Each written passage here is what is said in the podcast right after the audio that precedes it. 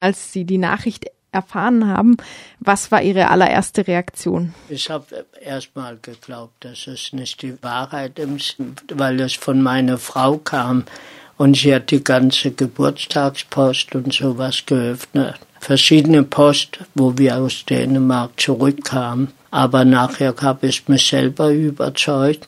Aber ich war ja schon darauf vorbereitet, weil ich wusste, dass der frühere Altstadtrat Henning Wellbrock einen Antrag gestellt hatte, dass ich das Bundesverdienstkreuz bekomme. Aber dadurch, dass es dann ein paar Differenzen gab mit der jüdischen Gemeinde, wusste ich nicht, ob der Oberbürgermeister Dieter Salomon das befürworten würde und weiterleiten würde. Und was bedeutet das jetzt für Sie, so im Rückblick, die Auszeichnung bekommen zu haben? Also es war so, als wir in Berlin waren und da waren 29 Auszeichnungen und dann nachher wurde ein Gruppenfoto gemacht und ich stand da irgendwo und dann kommt der Bundespräsident zu mir hin und sagt, Herr Rottberger, Sie stellen sich neben mir. Also von alle Leute hat er mich rausgeholt, ich sollte neben ihm stehen. Und da habe ich zu ihm gesagt, Herr Bundespräsident, Sie sind ein Leuchtturm für mich und auch Deutschland dadurch, dass ich den Orden bekomme, dass ich jetzt vollkommen überzeugt bin, dass wir in einer Demokratie leben und dass wir auf jeden Fall ein vollkommen anderes Bild haben sollen von Deutschland, als es vor 80 Jahren war. Ein vollkommen anderes Bild, wahrscheinlich auch im Vergleich zu der Zeit, als ihre Familie nach Deutschland zurückkam. Sie selbst sind ja gar nicht in Deutschland geboren, sondern auf Island. Ihre Eltern mussten aber vor den Nationalsozialisten aus Berlin damals fliehen und sie sind dann gemeinsam zurückgekommen in den 50er Jahren zunächst nach Konstanz. Wie war der Empfang damals? Wenn man einen primitiven Ausdruck bringen darf, dann würde ich sagen, total beschissen. Also erstens hatten wir den langen Gehweg von Kopenhagen bis nach Konstanz hinter uns. Der hat ungefähr ein Vierteljahr gedauert. Und als wir ankamen, dann hat die Behörde, die Konstanzer Behörde gemeint zu meinem Vater, warum kommt sie ausgerechnet nach Konstanz? Wir waren zehn Personen und Außerdem waren wir ja erstmal Sozialfall. Und mein Vater hat geantwortet, ich bin doch Deutscher, ich kann doch mich hier niederlassen, wo ich will. Und dann haben die Konstanzer zu uns gesagt, okay, ihr seid hier in der Jugendherberge angekommen, dann bleibt ihr halt in der Jugendherberge. Und in ihr große Gnade haben die extra diese Jugendherberge für uns über Winter. Ich muss sagen, wir kamen da an, das war ungefähr September, Oktober 1955. Diese Jugendherberge in Konstanz ist ein Wasserturm, existiert heute noch. Heute gibt es Nebenräume mit Schlafsäle.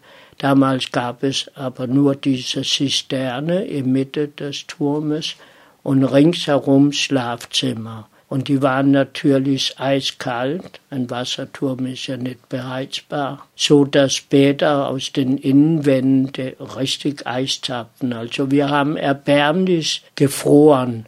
Nachts ging es noch, weil Wolldecken gab es ja genug. Ja, ganze Jugendherberg war ja nur für uns da.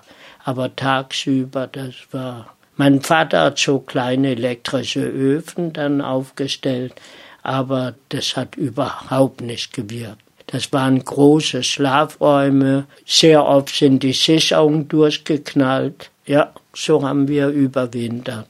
Mhm. Äh, was wir aber später erfahren haben, dass dieser später Oberbürgermeister von Konstanz war ja der Bruno Helmle, der in der Nazizeit der Finanzverwalter war von dem Raubkunst der Juden ausgerechnet dort. Aber die Politik kannten wir natürlich nicht, als wir von Dänemark runtergelaufen sind. Mein Papa wollte einfach so südlich wie möglich, in erster Linie aus klimatischen Gründen und weil Süddeutschland eben sehr schön ist. Es ging auch dann später um Entschädigungsgelder. Mein Vater hatte ja in Berlin einen großen Radioladen. Er selber wurde ja auch in U-Haft, in Schutzhaft nannten die Gestapo das, da im Gefängnis in Moabit. Und dafür sollte er entschädigt werden. Und das ging also sehr, sehr langsam voran, auch durch das Verhalten der Konstanzer Behörde, so dass es etwa zehn Jahre gedauert hat, bis er vollständig seine Ansprüche bekam. Ich kann es ja nicht so genau sagen, weil ich nach meinen Gesellenprüfungen bin ich dann gleich nach Ulm gegangen, um in Neu-Ulm bei einer Lederwarenfirma zu arbeiten. Und ich bin erst 1960 wieder nach Konstanz zurückgekehrt.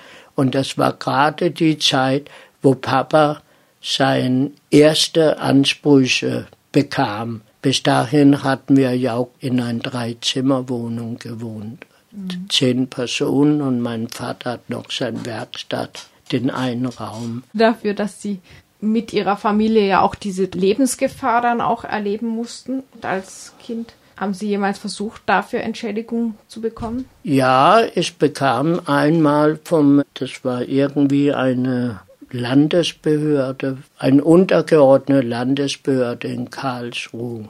Die haben mir einmal, glaube ich, 2000 Mark Entschädigung gegeben. Vielleicht noch eine Einschätzung zur heutigen Zeit. Gerade sind ja wieder sehr viele Menschen auf der Flucht und in der Bundesrepublik gibt es zurzeit auch immer wieder Proteste gegen Flüchtlinge, die hier ankommen, zum Beispiel vor dem Krieg in Syrien geflohen sind, Proteste gegen Unterkünfte, auch Anschläge, auch gewaltsame Konflikte, Angriffe auf Menschen. Jetzt vor dem Hintergrund ihrer eigenen Erfahrung oder der Erfahrung ihrer Familie, wie wie bewerten Sie diese Entwicklung zurzeit? Ich glaube, diese Frage dürfte fast überflüssig sein. Wenn man selber Flüchtling ist, dann kann man das nachempfinden. Ich verstehe nicht, wie, wie Menschen überhaupt so grausam sein können. Aber das hat auch was mit Nationalstolz, die viele Länder Erst hat ja Ungarn damit anfangen. Und die weigern sich ja, jetzt haben die ja gerade ein Referendum, was der Orban Gott sei Dank nicht durchsetzen konnte. Und dann hat es so eine gewisse Ansteckungsgefahr, so dass es fast Mode geworden ist. Bloß keine Flüchtlinge ins Land. Aber wenn man die Einzelschicksal sieht oder im Fernsehen oder so, dann kann man das einfach nicht begreifen. Ist egal, welche Nationalität oder wo die herkommen. Wenn jemand in Lebensgefahr ist, das kann ich natürlich am eigenen Leibe nachempfinden. Oder die, die selber Flüchtlinge waren. Eine andere aktuelle Frage, eher ganz äh, lokal. In Freiburg wird ja gerade über Straßennamen debattiert. Da gab es eine Kommission, die Straßennamen daraufhin untersucht hat, aus welchem historischen Kontext sie kommen. Und heute mhm. wurden jetzt die Ergebnisse veröffentlicht. Da sind einige dabei, wie zum Beispiel der Martin-Heidegger-Weg, die jetzt direkt umbenannt werden sollen. Da gibt's aber andere, wie zum Beispiel Hermann Staudinger. Antisemit, ja, großer Antisemit, ja. Und äh, der soll als Pate von einer Straße und auch von der Staudinger Schule vorerst bleiben, mit einer Hinweistafel ergänzt. Sind Sie damit einverstanden? Ich meine, eine Straße, da weiß man vielleicht später nicht, wer ist es, aber eine Schule, der einen Vorbildcharakter, gerade wo wir in Freiburg eine Ehrenbürgerin haben, wie Frau Dr. Lugner, die Juden gerettet haben, und ein Dr. Dr. Lugner Schule, Deswegen ist es für mich unbegreiflich, dass der Name dieser Gesamtschule, Staudinger Schule, beibehalten werden darf. Ich finde es einfach unmöglich, weil die Kinder, die müssen ja erstmal äh, über Staudinger erfahren, wenn jemand einen Namen hat, ob es eine Straße oder ein Gebäude oder sonst was ist, dann sollte auch dieser Name immer einen Vorbildcharakter haben. Und dass Kinder in so eine Schule dann lernen, und dann denke ich, was nützt eine kleine Hinweistafel, den vielleicht keiner später sieht. Wie sollte man Ihrer Meinung nach damit umgehen, gerade mit diesen Schulnamen einfach umbenennen? Ja, natürlich. Es gibt auch viel schönere Namen, die auch was für Deutschland gemacht haben. Es muss ja nicht unbedingt Felix Rottberger Schule. also, aber zum Beispiel Anne Frank Schule, Dr. Lügner Schule, das sind doch wunderschöne Namen. Und dann kommt so ein hässlicher Name für Schule. Und der Direktor der Schule hat ja auch gleich eingangs erwähnt, selbst wenn es umbenannt wird, dann, dann wird es auch gar nicht so schnell gehen. Also auch so, dass er sowas sagt, er kann es ja denken, aber dass er es noch ausbricht, so als ob wir müssen versuchen zu verteidigen. Abschließend zieht Felix Rottberger noch einmal Bilanz über sein Leben. Jetzt habe ich mein 80 Lebensjahr erreicht und glaube, das ist die Aufgabe, die es mir zu eigen gemacht habe, im Großen und Ganzen. Zumindest, es wird, natürlich werde ich fortsetzen, aber ich würde schon sagen, das ist schon ziemlich das, was mich befriedigt hat, diesen Echo von meinen Vorträgen, ja. Nicht nur in Deutschland, war ja jetzt gerade in Dänemark, habe Vorträge gehalten. Da habe ich auch einen wunderschönen langen Dankesbrief, wo alle Klassenschüler unterschrieben haben. Ich denke, das ist schon eine gewisse Erfüllung. Natürlich werde ich weitermachen, warum nicht? Noch bin ich jung und gesund, ja. Sie haben immer wieder Ihre Lebensgeschichte erzählt, auch in schriftlicher Form herausgebracht. Sie waren langjährig Verwalter des jüdischen Friedhofs in Freiburg. Sie halten immer wieder Vorträge, also Sie sind in ganz schön vielfältiger Weise aktiv. Was würden Sie denn sagen, was ist der Kern dieser Aufgabe, wie Sie sie sich vorgenommen haben? Also das begann damit, wo unsere fünf Kinder noch ganz klein waren. Vielleicht, wann war das? Vielleicht vor 40 Jahren oder so. Da haben meine Frau nicht beschlossen, unser fünf Kinder soll eine Zeit lang in Israel leben, in dem Judenstaat, um Land und Leute und Sprache kennenzulernen.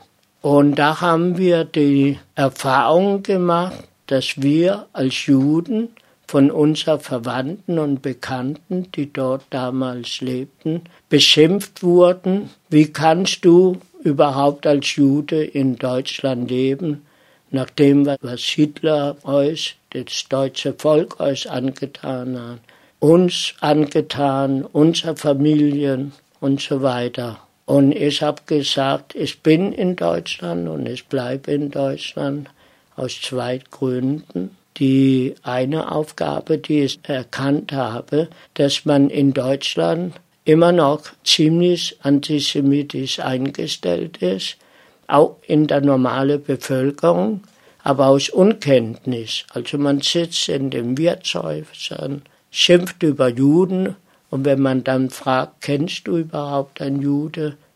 Und niemand weiß, also ja, als dass man sich als Jude outet und irgendwie probiert, irgendwie eine Vorbildfunktion zu haben, einen positiven. Es gibt ja auch negative Vorbilder. Kann man was bewegen?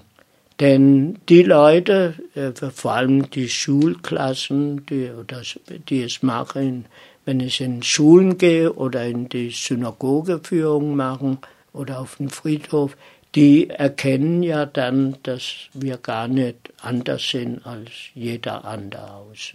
Ob jemand jetzt Jude oder Moslem oder Christ oder was, überall gibt es gute und schlechte Menschen. Was hat das mit Rasse, Religion und oder Nationalität zu tun. Und das predige ich ja auch immer wieder. Und die zweite Aufgabe, die es den Leuten in Israel damals gesagt haben, wenn alle so denken würdet, wie ihr jetzt denkt, dann wäre ja Deutschland judenrein und Hitler hätte das erreicht, was er wollte. Und das wollen wir ihm auch nicht gönnen.